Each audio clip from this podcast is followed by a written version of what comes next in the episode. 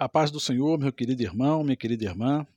Eu quero fazer aqui um breve relato, aqui em Atos 2,42, sobre é, a perseverança. Eu quero aqui ler esse texto. Diz assim o texto, Atos 2,42. E perseveravam na doutrina dos apóstolos, e na comunhão, e no partir do pão, e nas orações. Então, a palavra-chave aqui para nós é esta perseverar, a perseverança, né? E o significado de perseverança nós vemos aqui que é, é o mesmo que permanecer, é persistir, é insistir e não desistir. Então esse texto foi escrito logo após as primeiras conversões, né? As primeiras conversões ali de Pedro pregando, quase 3 mil almas, né? Aceitaram a, a Cristo e se converteram.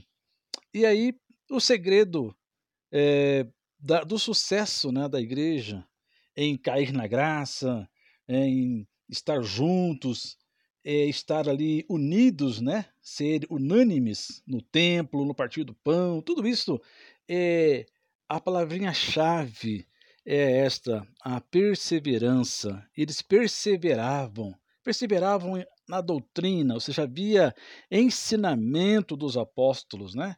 O ensinamento é importantíssimo que haja doutrina, que haja ensinamento, para que as pessoas não é, venha seguir outros caminhos, né? Mas que permaneçam na palavra de Deus. Então havia perseverança, então eles havia é, vontade de aprender, havia também perseverança na comunhão porque a comunhão me parece, né, ou nos parece ser algo assim tanto fácil, né, mas não é. Também é necessário que haja perseverança para que haja uma união comum. Esta é a palavra comunhão, né, a coinonia, que haja esta união comum. Né? Então é muito importante, temos que perseverar nisso também nos nossos dias.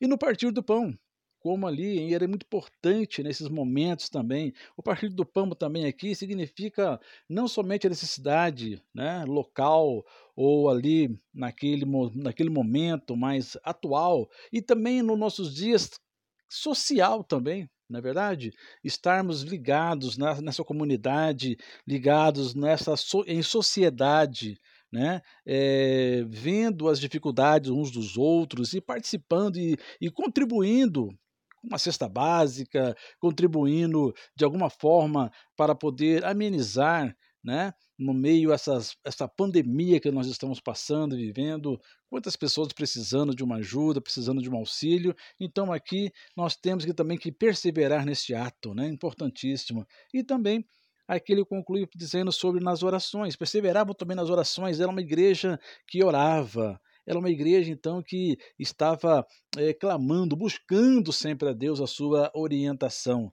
E a, o resultado dessa perseverança era o que? Havia é, temor, havia maravilhas, havia sinais, havia então é, esta coisa gostosa né, de estar junto, havia eles repartiam né, o que tinham, né? Ninguém tinha assim, é, querendo se aparecer ou ter demais, não, o que tinha, repartiam, né? eles perseveravam nisso aqui também.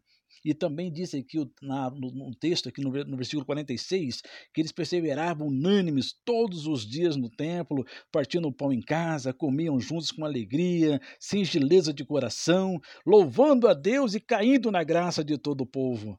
É isto, exatamente isso que nós estamos buscando nesses dias, né, queridos? E diz a palavra também aqui para concluir: e todos os dias acrescentava ao Senhor a igreja, aqueles que se haviam de salvar.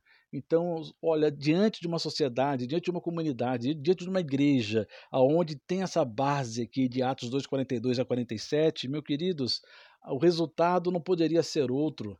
O resultado não poderia ser diferente deste, de cair na graça e o Senhor acrescentar todo dia, acrescentar então pessoas nessa comunidade. Quem, quem não quer fazer parte, né? quem não quer estar no meio de um povo onde há oração, há ensinamento, há comunhão, há orações, há unidade, a presença de Deus é real.